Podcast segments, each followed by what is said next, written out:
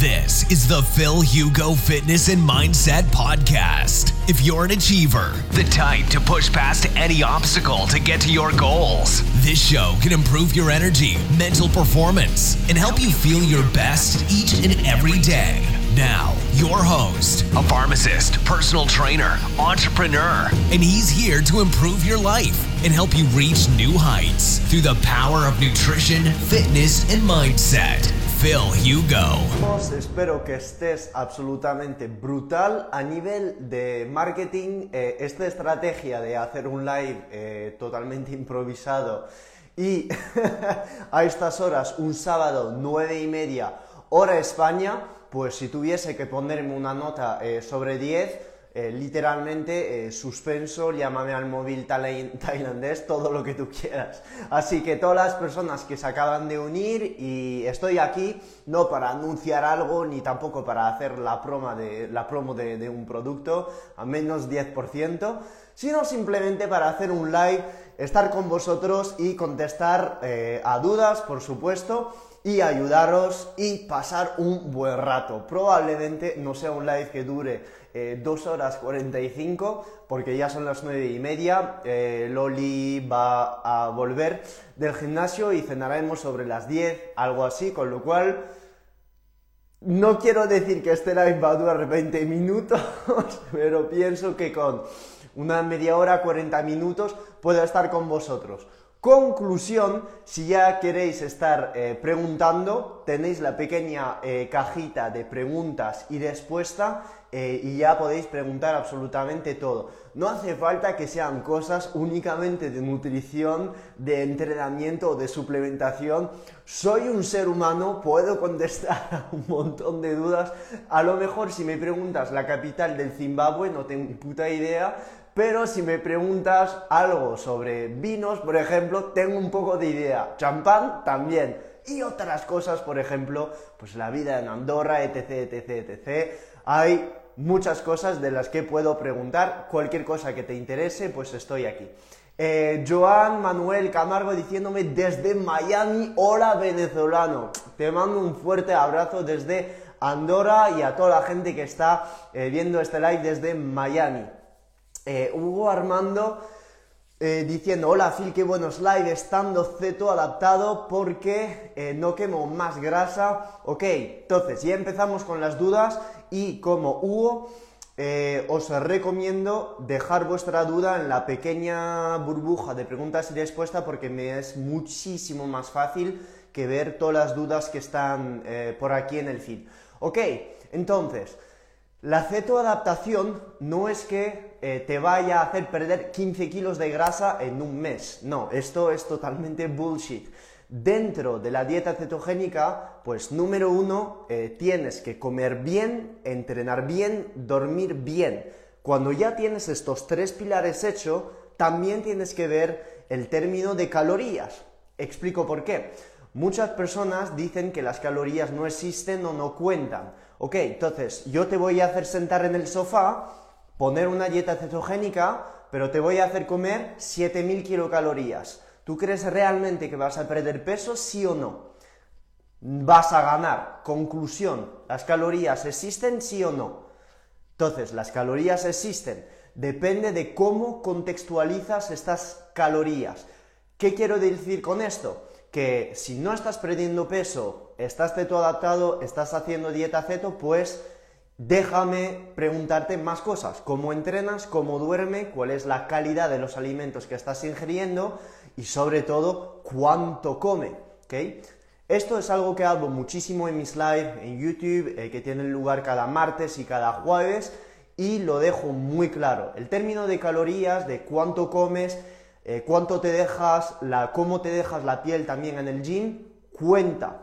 ¿Por qué? Pues porque una persona que puede hacer una dieta cetogénica perfectamente a raja tabla, eh, contando eh, los gramos de carbohidratos, etc., etc., pero que no hace deporte o come demasiado, no va a perder peso, no va a perder peso. Y esto es así. Conclusión, no solo son hormonas y no solo es hacer dieta ceto. Sí que es verdad que en dieta cetogénica las calorías cuentan menos debido a que estamos disminuyendo drásticamente los niveles de insulina y que entonces con niveles de insulina baja pues las calorías pierden todos el sentido del mundo. Sin embargo, llega un momento donde si te pasas de calorías vas a ganar peso haciendo ceto, estando ceto adaptado, sí o sí. Con lo cual no solo es lo que comes, sino tu entrenamiento, cómo duermes, cómo vives, eh, tu exposición al sol, el management del estrés, etc, etc, etc. Conclusión, no puedo eh, contestar a esta duda, pero tienes que ver de forma más holística, hermano, ¿ok? Más dudas a las que puedo contestar. Mm, mm, mm. Keto World me está preguntando cómo dormir bien en la etapa de menopausia cuando tus hormonas se descontrolan. Listo. Como la pregunta anterior, necesito preguntarte si tienes todo el estilo de vida controlado, es decir, exposición al sol durante el día, si también eh, te estás em, saliendo fuera por la mañana, si también no estás en déficit calórico, porque esto lo veo muchas veces, si haces ceto y pasas el día comiendo una lata de sardina y un aguacate, pues probablemente llegues a la noche con la adrenalina por las nubes, el cortisol por las nubes, entonces todo esto repercute por, supuesto, en tu sueño. Pienso que no es tu caso, llamándose así, que tu Word teóricamente sabes todo lo que te estoy contando. Conclusión, lo que te recomendaría es ya indagar un poquito más sobre la suplementación y número dos, no estar en constante déficit calórico. Cuando estás eh, con, tu menopausia, efectivamente, estrógeno, progesterona, pues están desreguladísimo. Conclusión, no estaría haciendo una dieta súper mega alta em, en grasa, ni tampoco súper mega alta en proteína. Lo haría con una dieta cetogénica al 65-60% de grasa de tu total calórico y haciendo todo el deporte que necesites. Si no estás haciendo deporte, ya estás perdiendo toda la oportunidad que te va a aportar el deporte de mantener tu masa muscular y entonces tu sensibilidad a la insulina. Todo esto, te lo repito, lo tienes que ver desde un punto de vista holístico.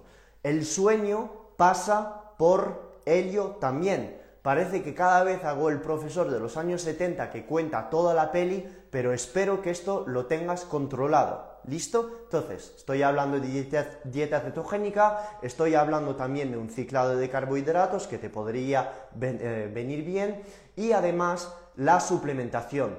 ¿Y por qué tenemos que tener énfasis en esta suplementación? Pues porque Estás en menopausia, entonces las demandas de tu cuerpo son muchísimo más altas. Si hay que forzar un poquito más sobre el magnesio y el triptófano, pues efectivamente es el momento. No pasa nada si durante un año em, o algunos meses por lo menos estás teniendo o tomando más magnesio, pues adelante. No pasa nada por estar tomando durante 8, 9 meses 700 miligramos de magnesio al día, cuando suelo recomendar entre 150 y 300 miligramos para un adulto normal.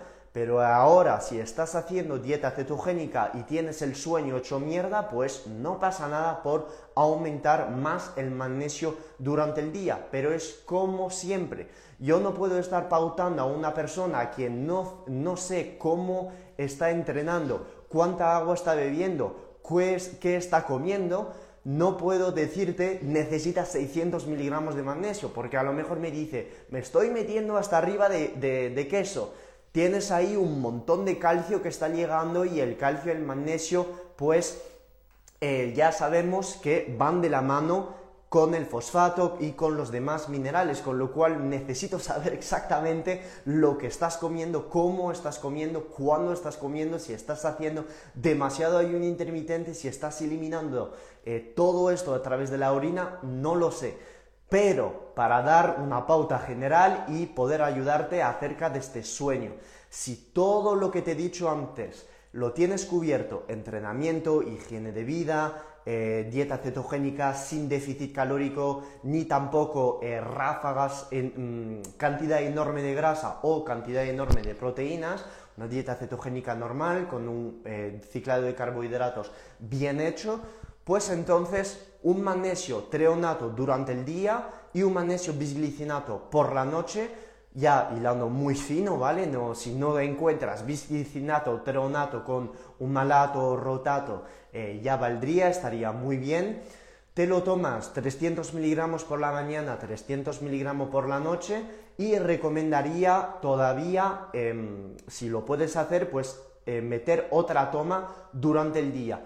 Por la noche suelo recomendar 500 miligramos de triptófano, pero si no te hace nada este triptófano, pues entonces puedes estar subiendo a hasta un gramo, un gramo y medio de triptófano vas a notar el efecto directamente, sobre todo el día después, en tu humor, en tu ansiedad, vas a tener la ansiedad muy muy baja, eh, muy muy baja, por lo menos disminuida. Yo solía tomar 500 miligramos de triptófano, pero en etapas donde tengo mucha ansiedad o mm, me cuesta conciliar el sueño, pues voy a subir hasta 1-1,5 gramos de, de triptófano. Luego, puedes privilegiar un, suplemento que se llama el GABA. No soy muy fan de meter GABA, pero sí que en menopausia, sobre todo si estás ahora empezando una dieta cetogénica, no creo, si tienes una página de Instagram que se llama Keto Wall, no creo que sea el caso, pero te recomendaría GABA. El GABA es muy efectivo, eh, eh, tiene efecto pues, casi al, al instante, a la media hora, esto te lo puedes tomar ya una vez hayas tomado el magnesio y el triptófano. No tomes el GABA directamente. Recomiendo pasar por el magnesio y después el triptófano. Cuando ya tienes estos tres suplementos y no te hacen absolutamente nada, pues entonces vería ideal la toma de teanina. Puedes estar tomando teanina. Si todavía con todo esto no te hace nada, pues entonces añadir glicina con 3 gramos de glicina, que es un aminoácido relajante, pero más relajante eh, imposible, de hecho de todos ese es el más eh, somnífero de todo que te podrías tomar, y si ya tienes todo esto y no te pasa absolutamente nada, pues entonces melatonina. O sea, Has visto todo lo que te he dicho antes de llegar a la melatonina. Entrenamiento, no déficit calórico, exponerse al sol durante el día, em, no hacer eh, dieta cetogénica súper alta en proteína durante demasiado tiempo, ni tampoco dieta cetogénica pura con 80% de grasa, no, te estoy hablando de 65% de grasa, 60%, te estoy hablando de una higiene de vida, un, un estilo de vida y después usar todos los suplementos que te he dicho antes, antes de llegar a la melatonina. Puedes usar la melatonina así de golpe y meterte 5 gramos y dormir, por supuesto lo puedes hacer, pero antes de llegar hasta tomar una hormona, pues soy partidario de decirte todo esto y que uses estos suplementos a modo de escalera. ¿Funciona con 200 miligramos de magnesio bisilicinato por la noche? Pues genial, ya fuera tritófano, eh, fuera todo esto. Em, em, ¿Funciona? No, perdón, no me funciona con magnesio, pues añado el triptófano. No me funciona con todo esto, añado el GABA, etc, etc, etc. Además, podría ser en la menopausia que debido al gran catabolismo generado por el estrés y todas las eh, irregularidades que tienes en las hormonas, eh, que estés catabolizando, auto, eh, auto destruyendo, digamos, tanto articulaciones debido a fluctuaciones en estrógeno, eh, que tengas mm, bastante dolores musculares, etc, etc, etc. Con lo cual sí que te recomendaría eh, la, toma, eh, la toma de colágeno y además te recomendaría, por supuesto, que te hagas analíticas, porque si no, si no estás durmiendo, pues puede ser debido a otras causas que no es em, de manera, mm, digamos, lógica debido a la dieta cetogénica, ¿ok? Entonces, una analítica sí o sí. Y después, pues esto es sujeto a asesoría, no puedo saber qué hay detrás. Diana Vitirei preguntándome, Phil, ¿cómo puedo hacer para sobrepasar ataques de pánico? Vienen sin explicación. Ok, entonces Diana, conociéndote un poco y sabiendo cómo va tu estilo de vida, eh, y habiendo hablado contigo, ya te puedo decir que sin que te lo tomes mal, partes de un terreno bastante ansiógeno y con eh, pues comportamiento de ser muy perfeccionista. Todo esto genera ansiedad. Esto por pura personalidad. ¿Listo? Te lo digo porque yo también soy así, no te lo tomes mal. ¿Vale? Con lo cual, todos estos ataques de pánico muchas veces o son debido a falta de mineral, falta de calorías o también debido a emociones que no sabes controlar. La gran mayoría de veces estos ataques de pánico no solo son debido pues, a una cosa, lo repito, que si hay médicos y nutricionistas que lo ven, pero muchas veces son falta de magnesio, tremenda, gran, gran déficit de magnesio o debido a ayunos demasiado prolongados, demasiados entrenos en ayunas, y si no está, si no está cubierto este magnesio, ya sabes que vas a tener una desregulación del calcio, ya, que vas ya sabes que vas a tener una desregulación del potasio y probablemente por la noche vas a dormir mal debido a que estás en déficit total y profundo de magnesio y entonces todo esto va a repercutir en tu día después. Te voy a decir lo mismo que la persona anterior, que Keto World Official, cuidar toda esta suplementación con GABA, con triptófano y con magnesio. Todo esto te va a aportar pues como un cojín compensatorio de estos ataques de pánico. Además, Diana, si estás haciendo entrenamiento en ayunas, entrenamiento potente con pesas, lo sé porque conozco más o menos tu estilo de vida, tienes que hipercompensar todos estos déficits y todas estas pérdidas que vas a tener haciendo dieta carnívora y dieta cetogénica, que es la eliminación de todos estos minerales, del sodio, del potasio, del magnesio que estás generando cuando estás entrando en ayuna, haciendo ayuno intermitente o haciendo dieta cetogénica. Supongo que está cubierto, no lo sé. Me estás diciendo tomo magnesio todas las noches y duermo bien. Pues entonces, si tienes todo cubierto, Diana, es algo emocional. No es culpar solo a la nutrición ni los suplementos. Entonces esto es algo emocional, es algo que está en tu vida y no es sujeto a cubrirlo con la nutrición, sino cubrirlo con un coaching emocional. Porque si todo está cubierto y te conozco a nivel de entrenamiento y a nivel de nutrición y duermes bien, entonces es algo a cubrir a nivel emocional. Y ya está. Entonces, esto ya es sujeto a asesoramiento eh, emocional, no asesoramiento nutricional, porque te conozco y sé que lo cubres. Eh, Epsilon 1976 diciéndome gracias por este rato, un sábado, qué grande eres, joder. Eh, gracias a vosotros por estar aquí y preguntarme todo lo que necesitéis. Entonces, para contestarte, Diana, he pasado por estos ataques de pánico y sí que es verdad que entrenamiento y nutrición en la época no tenía. Y vuelvo a veces a tenerlo, vuelvo a veces a tenerlo cuando tengo demasiados proyectos en mi vida que no encuentro solución. Entonces, hoy en día mm, no es que me suele pasar, pero cuando van a llegar lo noto. Es decir, eh, noto cuando van a llegar. No me llegan, pero noto cuando van a llegar. Y cuando pasa esto, pues lo que hago es ya tomar control sobre mi vida con pequeñas cosas. ¿Por qué? Pues porque tomando control con pequeñas cosas, ejemplo, me digo a las diez y media hago esto. Ejemplo, voy a comprar al supermercado, lo pongo en mi agenda y voy a comprar. Me vas a decir, pero ¿qué coño dices, Phil? ¿Cómo esto me va a solucionar ataques de pánico? Pues porque a mí me funciona. Necesito decir a mi cerebro que estoy en control de mi vida.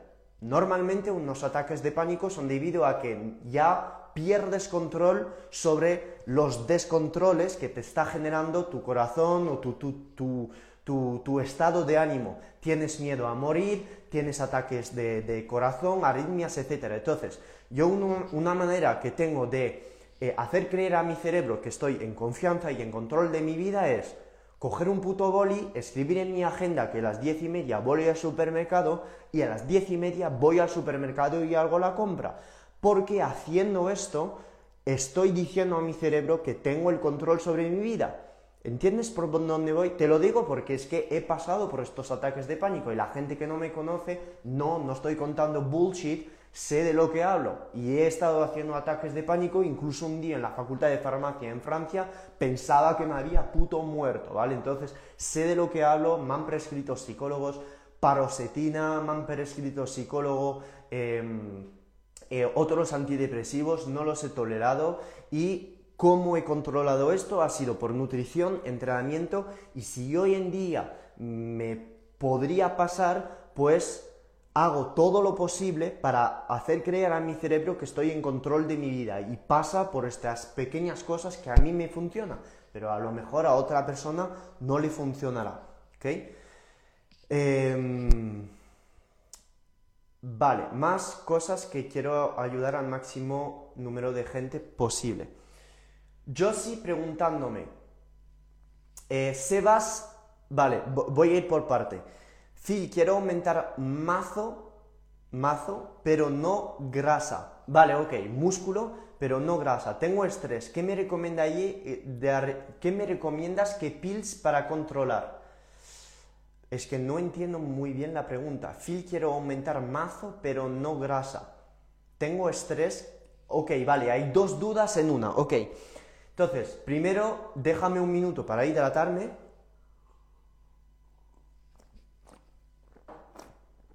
Aumentar músculo sin grasa. Llámame al teléfono tailandés porque esto, si no tomas esteroide, es imposible. Para aumentar masa muscular tienes que estar en hiperávit calórico. Si tú no estás comiendo más de lo que tu cuerpo está gastando, de dónde tu cuerpo va a estar cogiendo la energía. Imposible, imposible. Conclusión, entrenando intenso, sabiendo entrenar, es decir, entrenar hipertrofia, estar con un mínimo de proteína a 2,5 gramos por kilo de masa magra, el descanso y estar en hiperávit calórico. Me da igual que haga ceto, que no hagas ceto. Haciendo todo esto y, como está diciendo Jordi en los comentarios, que entrene con él, en Lérida, en España, si estás viviendo en Latinoamérica, pues entonces ya es tiempo de coger el avión. Si la gente no sabe quién es Jordi, más fuerte que Mr. Olympia 2020. Eh, eh, culturismo, no men's physique, ¿vale? de coña, volvemos a la respuesta. Todo esto lo tienes que tener controlado. Hiperávit calórico, 2,5 gramos por kilo de peso de masa magra. Entrenar hipertrofia, es decir, tener un entrenamiento de hipertrofia bien pautado 4 o 5 veces por semana. Meter el cardio que necesites, pero sin más para no estar eh, abusando de este hiperávit calórico y crear demasiado mm, eh, tejido adiposo. Y luego ya lo que necesitas es el descanso. Entonces, con todo esto cubierto, ya vas a ganar masa muscular. Para limitar la ganancia de grasa, pues este hiperávit calórico, número uno, no tendrá que ser desramado, yo diría 500 kilocalorías, y ¿Dónde sacar estas calorías? Pues en vez de hacerlo con grasa, si estás haciendo dieta cetogénica, yo sí, yo subiría las calorías con proteínas. Si estás haciendo una dieta cetogénica y quieres ganar masa muscular, pues sinceramente yo me iría hasta 40% de tus calorías desde proteínas y el resto 55% de grasa, 5% de carbohidratos. Si estás cetoadaptada, pues entonces, ¿por qué no estás reintroduciendo carbohidratos?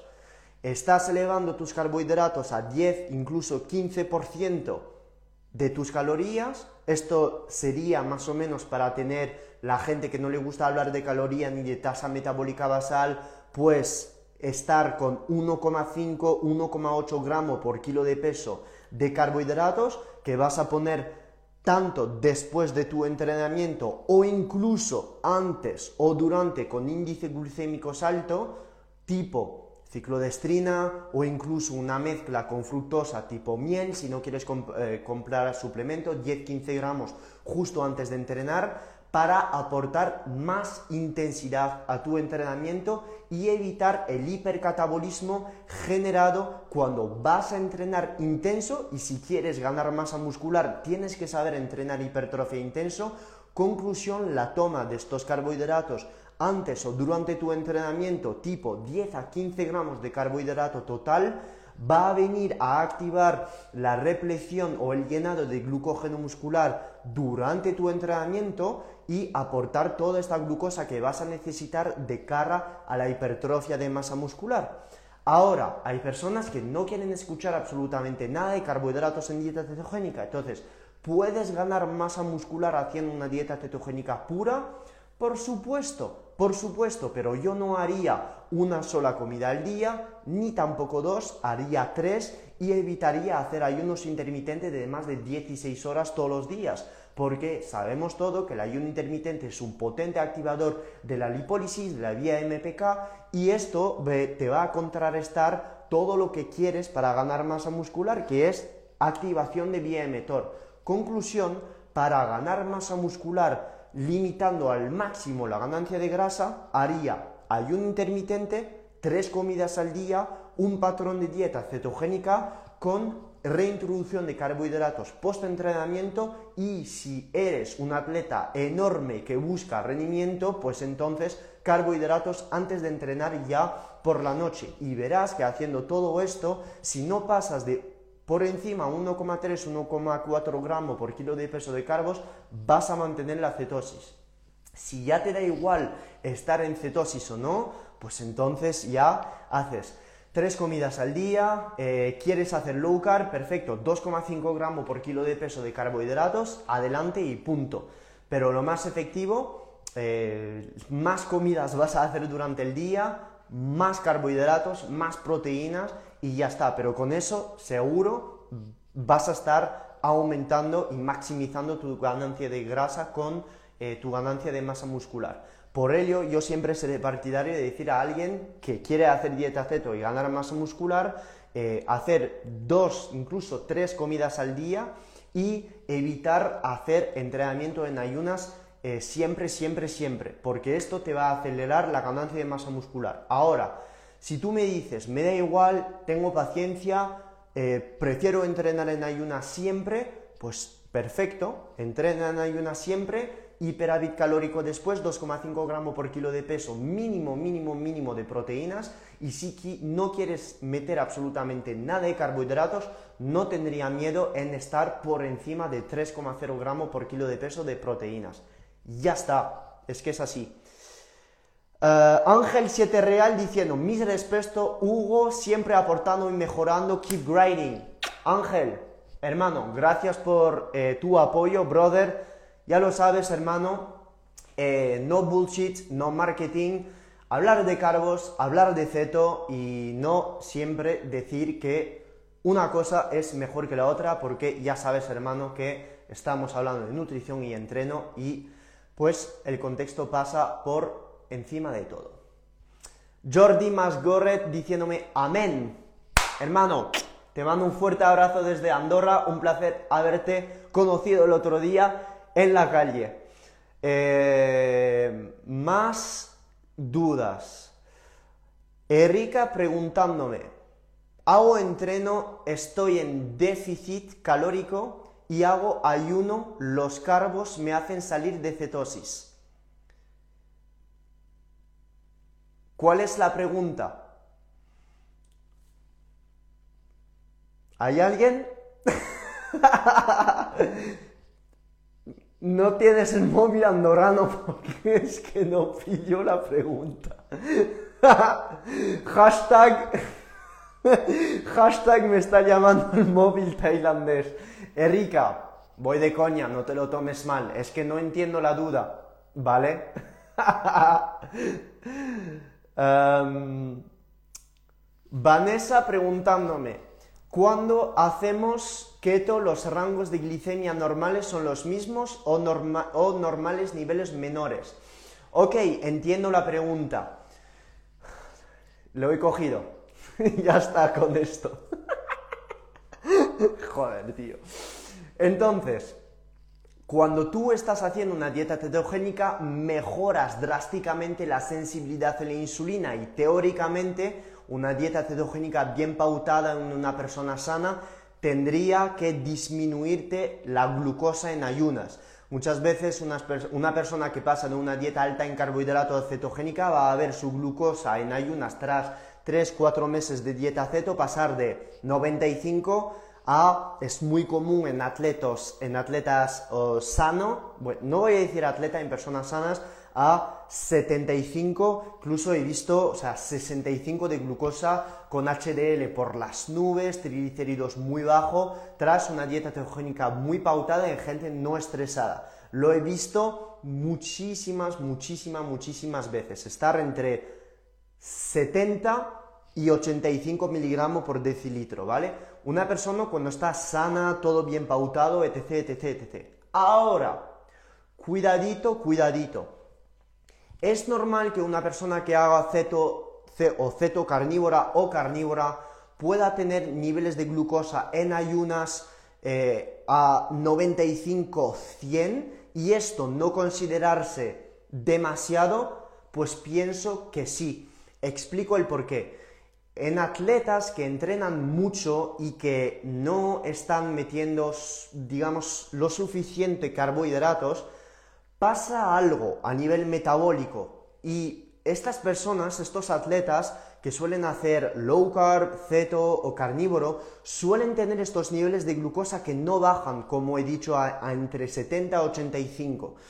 Suelen estar estos niveles entre 95, 105, entonces cuando tú ves esto puedes decir y eres asesor, hostia, esto 105 en ayunas, esto es prediabetes, está inflamado este tío. Y no, hay una explicación detrás de todo esto y esto lo explica muy bien Dave Feldman, eh, que es algo que hablo en mi curso, eh, que son eh, the Lean Mass Hyper Responders, que son personas que suelen tener el LDL muy alto, un HDL por las nubes, triglicéridos muy bajo y una glucosa en ayunas de 95, 105 o a veces más y que no es un signo de prediabetes. Esto, hay varias explicaciones a esto, pero pienso que una persona que está ya ceto adaptada, el cuerpo hace todo para retener esta glucosa y mandarla al cerebro. Es decir, hay como una especie de resistencia a la insulina que se forma porque la persona ha estado no abusando de la dieta ceto, sino no ciclando sus carbohidratos y el cuerpo está simplemente manteniendo esta glucosa en su torrente sanguíneo para aportarla al cerebro, que el cuerpo es muy inteligente y hace todo lo posible para conservar esta glucosa. Entonces, en estas personas que suelen tener los niveles así, pero un HDL por las nubes, por encima de 70, 80 o 90, LDL alto, triglicérido bajo, todos estos parámetros son signos de alta sensibilidad a la insulina. Y cuando ves los parámetros de la inflamación, homocisteína, interleucina 10, interleucina 6, eh, todos estos TNF alfa, todos estos parámetros están en rango, pues no pasa absolutamente nada, no pasa nada por tener estos niveles de glucosa un poquito más elevado. Tienes que irte, si eres asesor nutricional y ves esto, totalmente normal que tengas esta glucosa un poquito más elevada. Y me suele pasar a mí también, me suele pasar. Yo ceno tarde, que no tendría que hacerlo, ceno tarde. No me voy a medir la glucosa a las 8 de la mañana al despertar porque va a estar alta, porque he cenado tarde. Me mido la glucosa a lo mejor a los 16 horas de ayuno, que me da más o menos una idea. Pero suelo tener la glucosa a 85, 95, algo así, algo así. A veces bajo a 60 si exagero mi ayuno, si empiezo a hacer... Em, mucho cardiolis, este tipo de cosas, pero normalmente la suelo tener por ahí. Entonces, todas las personas se ven muy reconocidas, eh, identificadas por ahí. Joan, que me está diciendo que como solo sube 110, 120, exacto. Joan me está diciendo triglicérido a 60, pero triglicérido a 60, hermano, todo esto es signo de alta sensibilidad a la insulina. Yo en una analítica, una de las primeras cosas que voy, eh, que voy a por, que voy a por ello es, son los triglicéridos. Para mí, si una persona tiene ya triglicérido por encima de 110, me empiezo a preguntar cosas. Cuando veo triglicérido por debajo de 100, ya sé que estamos haciendo las cosas bastante bien. Ya me voy a otras cosas tipo insulina, homocisteína, eh, si está la leptina, si la gente lo ha hecho, cosa que es muy poco común, la veo, vitamina D, ya explicaré cómo en algunos live eh, cómo eh, hago para, para, analizar una analítica, pero lo primero, lo primero que voy son los triglicéridos. Triglicérido para mí por encima de 110 ya algo está pasando. La gente que me dice, ya, pero es que en las analíticas, en el laboratorio me pone 150 de, de triglicérido. Y es que hay algunos laboratorios que van hasta 200 miligramos por decilitro de triglicérido.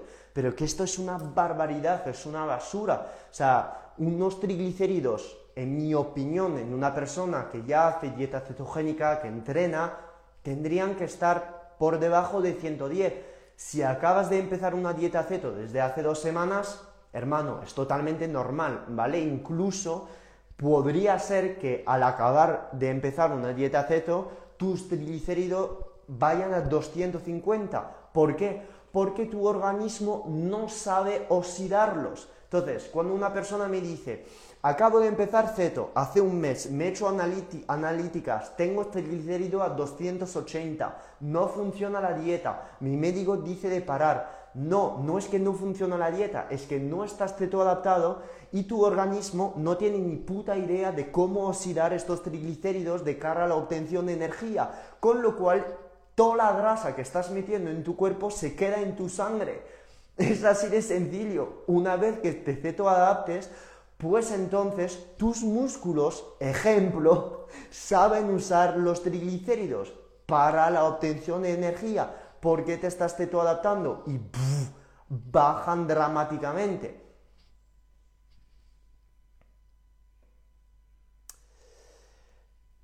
Phil, ¿cómo te das cuenta que estás teto adaptado? Hay en mi muro un post sobre ello con todos los signos de la cetoadaptación. Lo repito, esto no es una cosa que esté escrito en estudio doble ciego, randomizado, randomized control trial y avalado por la Universidad de Tokio y Harvard y eh, llámame al teléfono andorrano eh, Nutriermo PhD, doctor en nutrición, eh, firmado por Donald Trump. No, no hay un estudio así, no existe. Son cosas de la fisiología aplicada a la nutrición. Entonces, más te vas adaptando, más pasan los siguientes eventos. Puedes estar aguantando un ayuno de 24 horas sin problema. Puedes estar entrenando en ayunas a 16 horas y no estar comiendo nada después y sentirte genial. Si tienes una bajona, vale, tienes una bajona, pero esta bajona pasa. Te tomas magnesio y sal y te, pasa esta bajona. Más cosas no tienes gana para nada de azúcar o de cosas de, ricas en carbohidratos durante el día. Otros signos de la cetoadaptación es, tú te vas directamente al sushi, te metes una bandeja de sushi de 18, 26 o 30 piezas, a las 24 horas vuelves a la cetosis. Esto es un signo de cetoadaptación muy fuerte. Otro signo de cetoadaptación, antes de entrenar te metes 30 gramos de carbos, por ejemplo, desde miel, tortitas, después de entrenar a las 2 horas vuelves a la cetosis o ya no has perdido la cetosis. Todo esto son signos de cetoadaptación que lo sigo defendiendo, son, es una herramienta, una herramienta, una condición necesaria para la flexibilidad metabólica. ¿Qué es la flexibilidad metabólica? la capacidad que tiene el cuerpo de usar distintos macronutrientes, distintas fuentes de energía en función del estrés que estamos imponiendo en este cuerpo. Conclusión, si una persona no está del todo cetoadaptada, ¿cómo coño va a tener flexibilidad metabólica? Entonces, la cetoadaptación es un paso hacia la flexibilidad metabólica.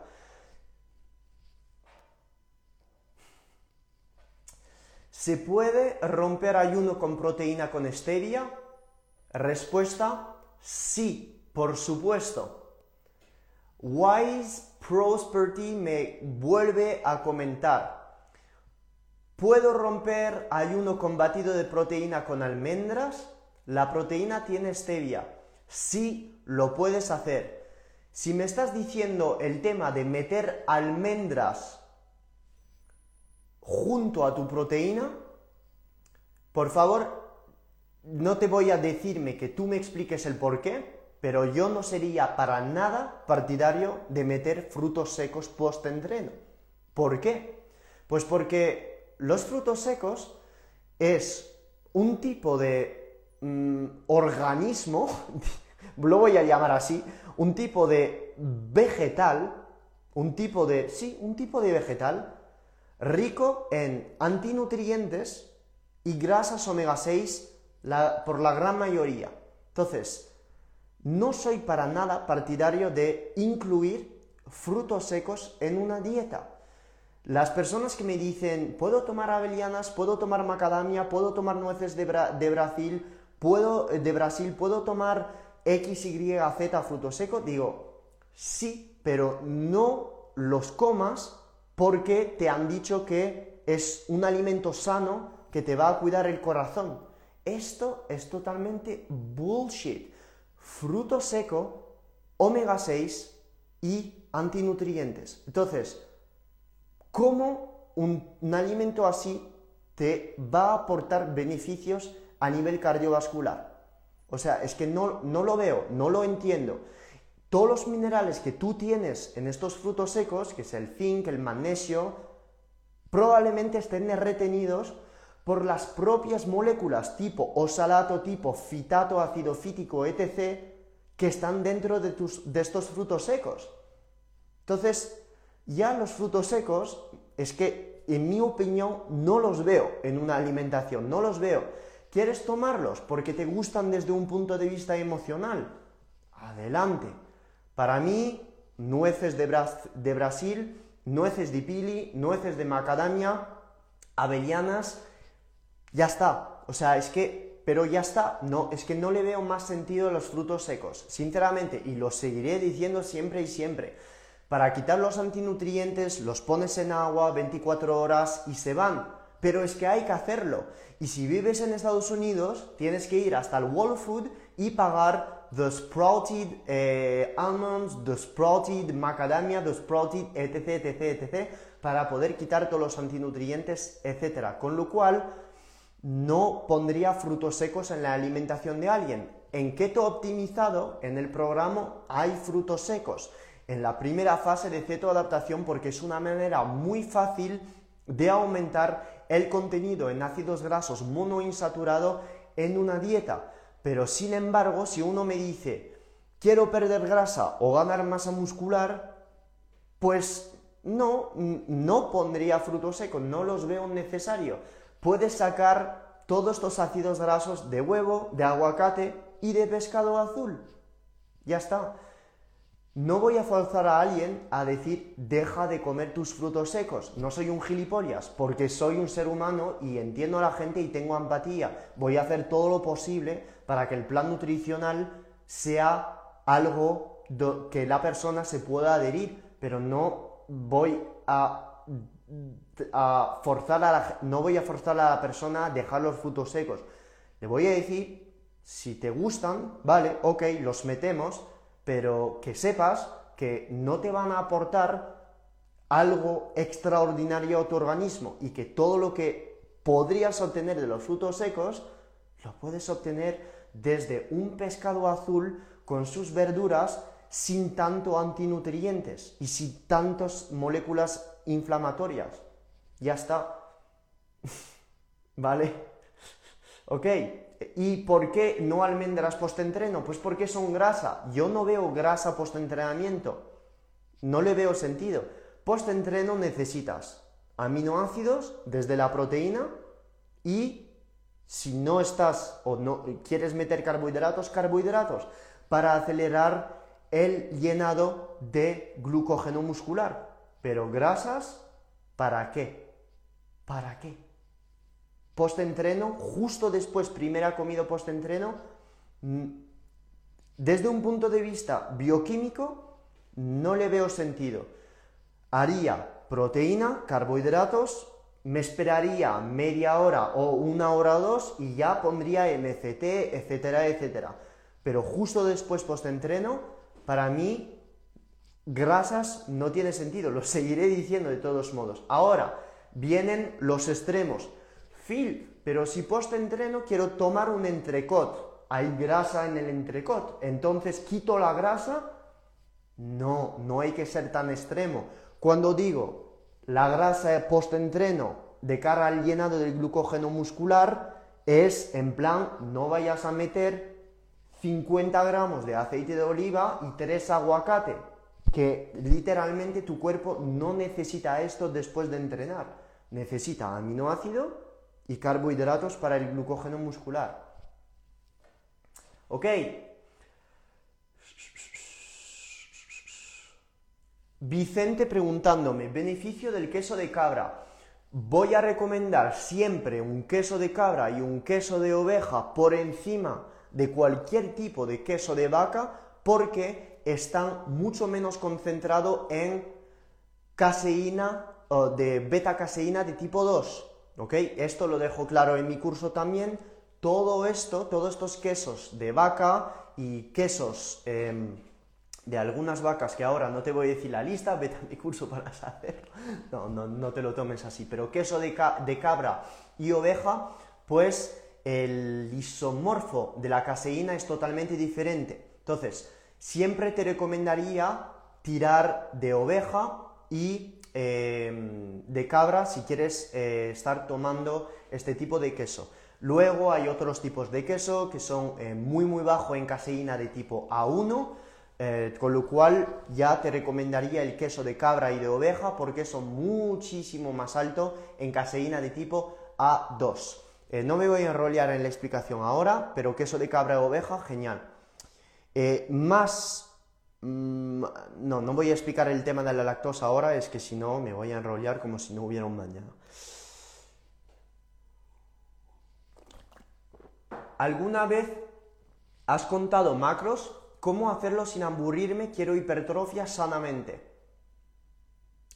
Ok, pues descargas la aplicación MyFitnessPal y vas introduciendo todos los alimentos que estás comiendo. Y ves si en tu espejo hay evolución o no. Es que es así de sencillo. O sea, tienes que pesar por lo menos una vez en tu vida los alimentos. Y lo voy a dejar claro aquí en este live en Instagram, como lo he dejado claro cada martes, cada jueves en mi YouTube. Si tú estás estancado, no estás perdiendo peso, estás ganando grasa, tus hormonas se van a, las, a, la mierda, tienes hipotiroidismo, lo que sea, por lo menos una vez en tu vida, me da igual que hagas ceto o no, tienes que medir o pesar, perdón, tus alimentos para saber por lo menos una vez en tu vida lo que estás metiendo aquí. Porque a lo mejor te estás metiendo la mitad del bote de cacahuete, tres aguacates, 40 gramos de aceite de coco durante el día y estás comiendo 7000 kilocalorías. ¿Cómo coño en la vida vas a poder perder peso con 7000 kilocalorías y el 80% provienen de la grasa? ¿Entiendes por dónde voy? Pico mil opticien, Arthur, ¿qué tal? ¿Cómo estás, hermano? Eh, abrazo desde Andorra la Bella. Estamos más cerca todavía. Entonces, recomendaría por lo menos una vez en la vida de pesar lo que estás comiendo, por lo menos una vez porque así te puedes evitar un déficit calórico severo o un hiperávit calórico severo. Yo no soy muy partidario de decir hay que contar los macros todos los días, que si nunca lo he hecho, o sea, lo he hecho una vez en mi puta vida, una vez he cogido una báscula, he cogido una Finespal y otra vez por el reto que había hecho con Loli de una semana contando mis macros, que lo tenéis en el canal de YouTube de Loli Paco, donde podéis ver exactamente lo que como caloría por caloría, día tras día, que está en el canal de YouTube de Loli Paco, que lo hemos hecho y me he quedado en plan, vale, pues estoy comiendo más o menos entre 2.200 y 2.600 kilocalorías al día, más de 40% de mis kilocalorías provienen de proteína, incluso ha habido de día hasta 45%, tomo entre 100 y 120 gramos de grasa al día y los pocos carbohidratos que tomo pues son de verduras y a lo mejor una tortita de arroz al día, de media, de media. Y frutos rojos que serán pues no sé, ya estos días no estoy comiendo, pero para hacer una media, 100 gramos de frutos rojos al día. Y ya está, y estoy entre 2.200 y 2.600 kilocalorías, pero es que no tengo ni idea. A lo mejor ayer estuve comiendo 1.000 kilocalorías. A lo mejor, y sigo vivo. ¿Por qué? Porque no se trata de estar en déficit un día, da igual de estar en déficit un día. De hecho, a lo mejor te vendrá bien para tu longevidad hacer un déficit o un ayuno de un día, solo un día. La cosa se trata de no hacerlo de manera repetida todos los días. Entonces, sabiendo lo que comes o lo que te va a saciar, sabiendo lo que te va a saciar, ya tienes una idea más o menos por dónde va tu metabolismo. Hostia, comiendo esto estoy ganando masa muscular. Comiendo esto estoy perdiendo grasa comiendo esto me estoy manteniendo, comiendo esto me siento eufórico, me siento bien, tengo líbido, comiendo esto X, Y y Z, pero por lo menos pones cifras a lo que estás comiendo. Una vez, porque, y lo voy a dejar claro, y me da igual todas las personas del sector ceto que se lo toman mal, cuando veo en ceto no hay que contar las calorías, pero sinceramente, o sea, llamarme al teléfono andorrano lo cojo enseguida ¿Y cómo lo puedo demostrar? Porque si pongo a alguien en el sofá, que no voy a coger un ejemplo extremo, voy a coger un ejemplo de una persona que entrena, de una persona que duerme bien, que no está estresada y que a quien le dice no hay que contar kilocalorías. Si esta persona está estancada y si esta persona no pierde peso o incluso va a ganar, pues lo siento, probablemente habrá algo que tocar en las calorías, probablemente, porque si en el perfil em, de las hormonas o lipídico esta persona está sana, ¿qué hay que tocar entonces? ¿Qué hay que tocar? Probablemente la cantidad de energía que está ingiriendo. Entonces, el término de caloría, este concepto de calorías, sí, decir que no cuentan, no, esto es falso, que no cuentan es falso cuentan, pero hay que saber jugar con las hormonas también. Entonces, una persona que está comiendo a lo mejor mil kilocalorías por encima de su tasa metabólica basal, me da igual que haga ceto o no, estará ganando grasa. Una persona que está comiendo 300 kilocalorías por encima de su tasa metabólica basal, contando por supuesto la actividad física, pues no, probablemente estará así, ganando masa muscular y nada de grasa pero pienso que hay un límite, pienso que hay un límite de kilocalorías en función de tu sensibilidad a la insulina y gasto calórico. Si a todos los principiantes que vean este live y que le parezca un poco difícil la explicación que estoy dando, lo siento mucho, pero sé que hay personas un poquito más avanzadas que vean este live y que me entienden perfectamente. Entonces, Filugo está diciendo que hay que contar macros, pues no. Y si has entendido esto, es que no me conoces o no me has entendido.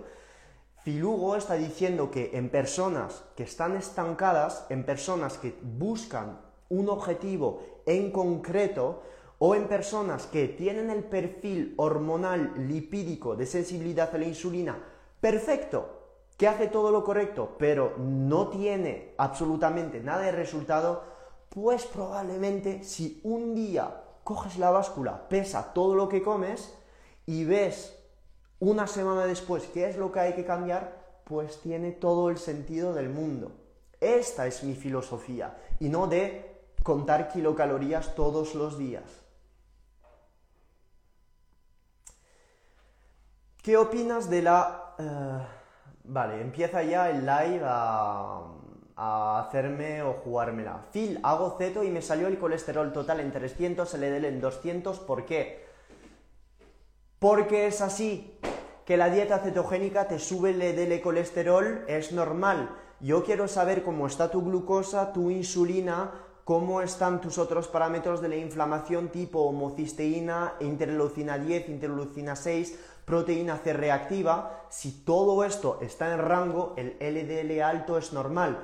El ayuno intermitente puede subir el LDL debido a que disminuye las cantidades de insulina y activa la lipólisis. Todos estos ácidos grasos que están en tu sangre necesitan un vehículo y entre todos estos vehículos está el HDL, el LDL y el VLDL. Con lo cual, si tú estás activando tu lipólisis o haciendo dieta cetogénica y ayuno intermitente, es normal que haya más ácidos grasos circulantes en sangre y entonces más vehículos para estos ácidos grasos. El LDL alto me da igual, yo quiero saber todo lo demás, la glucosa, la insulina, la vitamina D, parámetros de sensibilidad a la insulina y la inflamación. Si todo esto está ok, me da igual.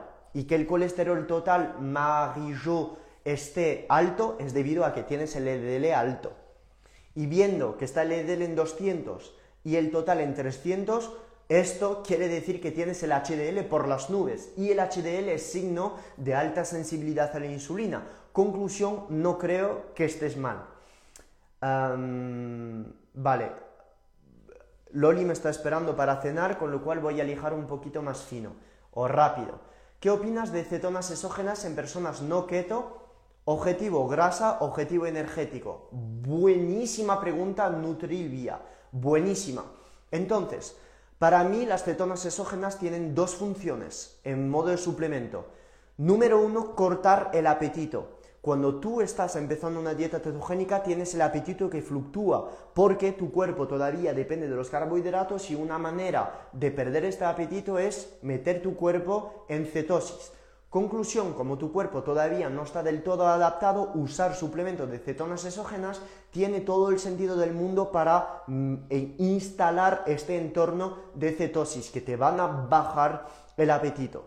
Número uno. Número dos, las cetonas exógenas las veo de cara al rendimiento deportivo. ¿Por qué? Pues porque se ha visto que las cetonas exógenas son capaces de aumentar el llenado de glucógeno muscular. Y si es que además estas cetonas exógenas se comportan exactamente igual que las cetonas que produce tu hígado, entonces vas a aumentar tu rendimiento aeróbico ya que tu mitocondria va a usar estas cetonas de cara a la obtención de ATP.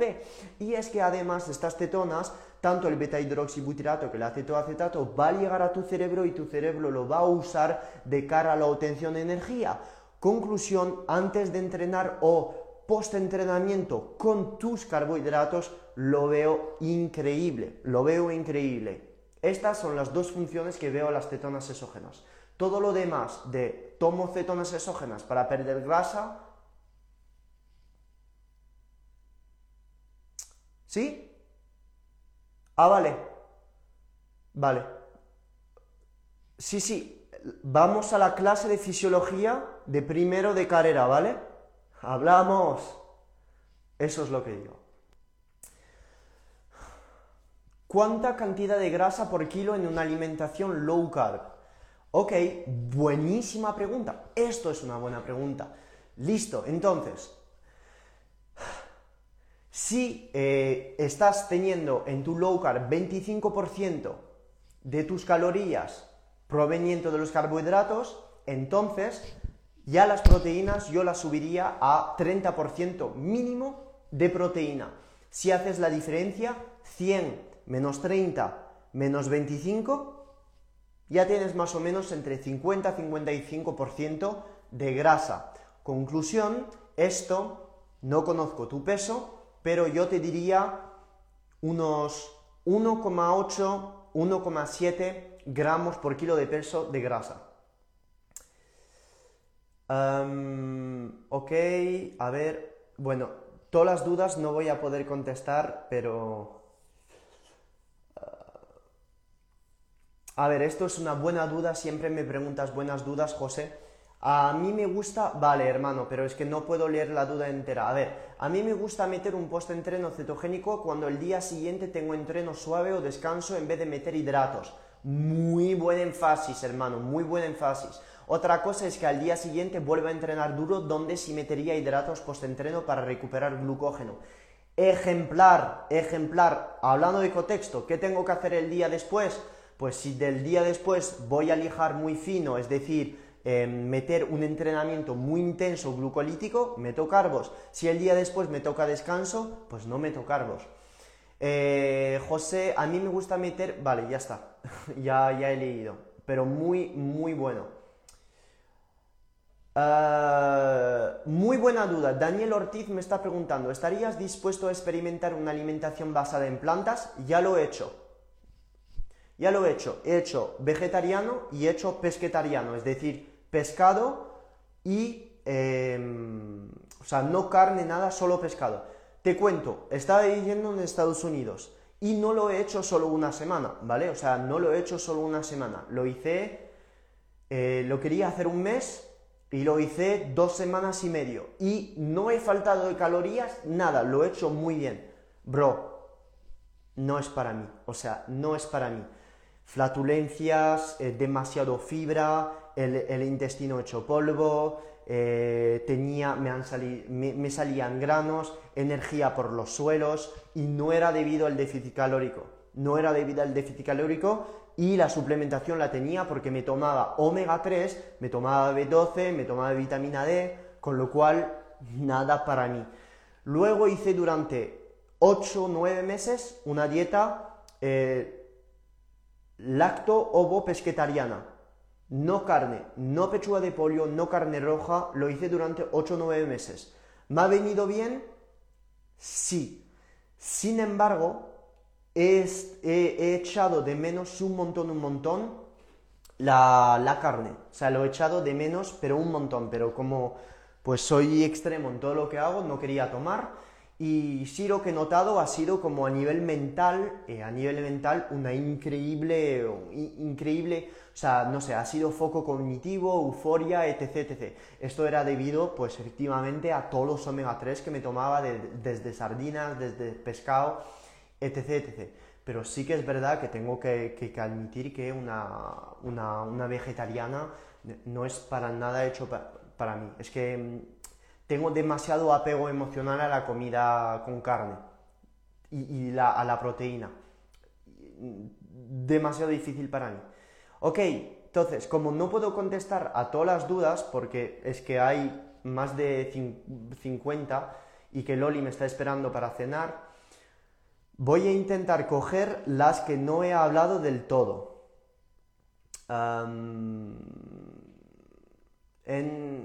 no estoy viendo el feed, estoy viendo en las tarjetitas de preguntas y respuestas. Mm, ok, Epsilon me está preguntando, hola Phil, ¿qué valores de B12 serían para ti hipervitaminosis? Vale, en el caso de la B12 yo me fijaría eh, hasta 20 puntos por encima de lo que está en, el análisis de laboratorio. Explico por qué. Porque si tú estás haciendo ceto carnívora y te estás metiendo 40% o más o 35% de tus, calorías provenientes de proteínas, pues vas a dar hipervitaminosis B12 seguro, seguro. ¿Por qué? Porque todas las referencias de un laboratorio que tienes en la analítica para nada han sido estudiadas para personas que hacen ceto carnívora no tienen en cuenta que la persona se está tomando a lo mejor 250 gramos de proteínas al día, con lo cual muchas veces vas a estar en hipervitaminosis de tipo B12. Si estás comiendo mucha carne, tipo 250 gramos de proteína al día, es totalmente normal dar B12 eh, y que te dé hipervitaminosis. Ahora, esta hipervitaminosis de tipo B12 eh, puede ser debido a otras causas que en algunos casos eh, podría ser perjudicial o podría, o sea, hay que tener cuidado con esto. Pero si tú estás sano, eh, no tienes ningún tipo de patología, estás comiendo mucha carne al día, es muy probable que la B12 la, tengas alta. O sea, no, no pasa absolutamente nada.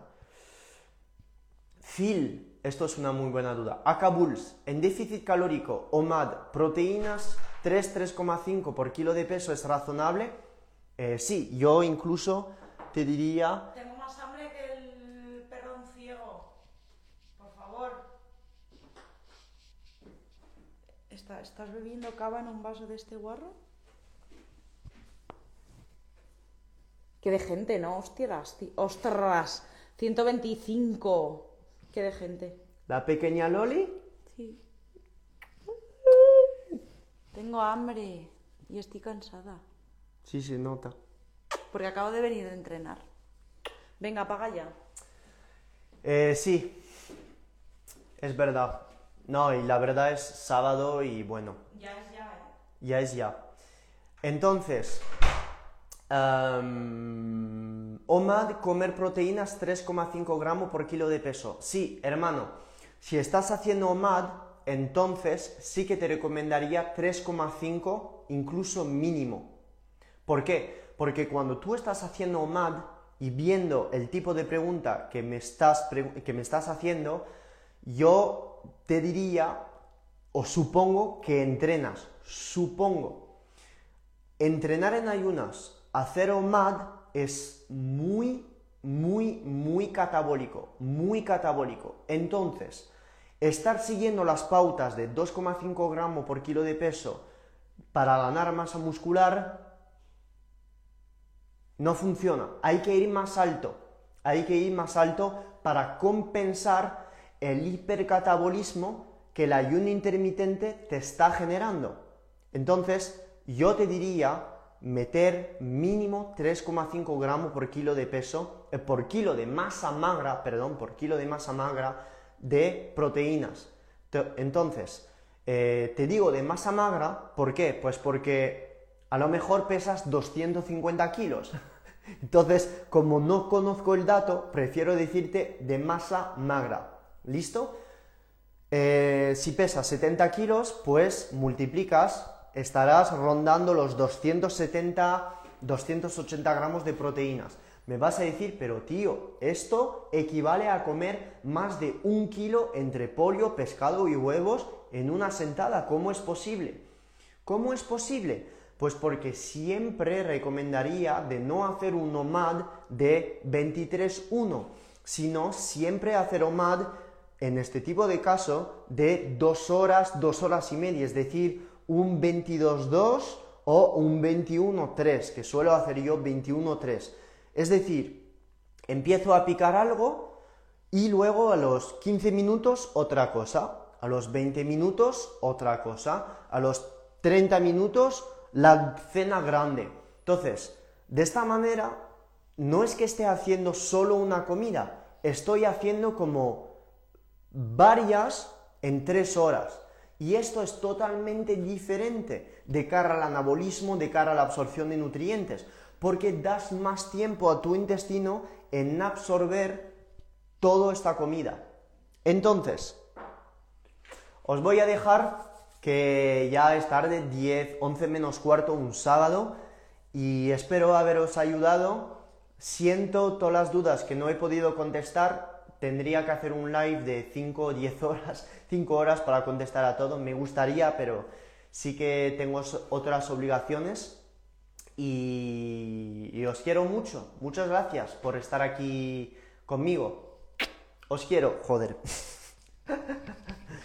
Vamos a cerrar esto. chao, un abrazo a todos. Chao, chao. This has been another episode of the Phil Hugo Fitness and Mindset Podcast. If you enjoyed the episodes, leave an honest review in iTunes so other like minded individuals can conquer their goals too. If you want more content and free info on how to take your health and athletic performance to new heights, visit philhugo.com to be on the cutting edge with the latest info in nutrition, fitness, and all things performance mindset.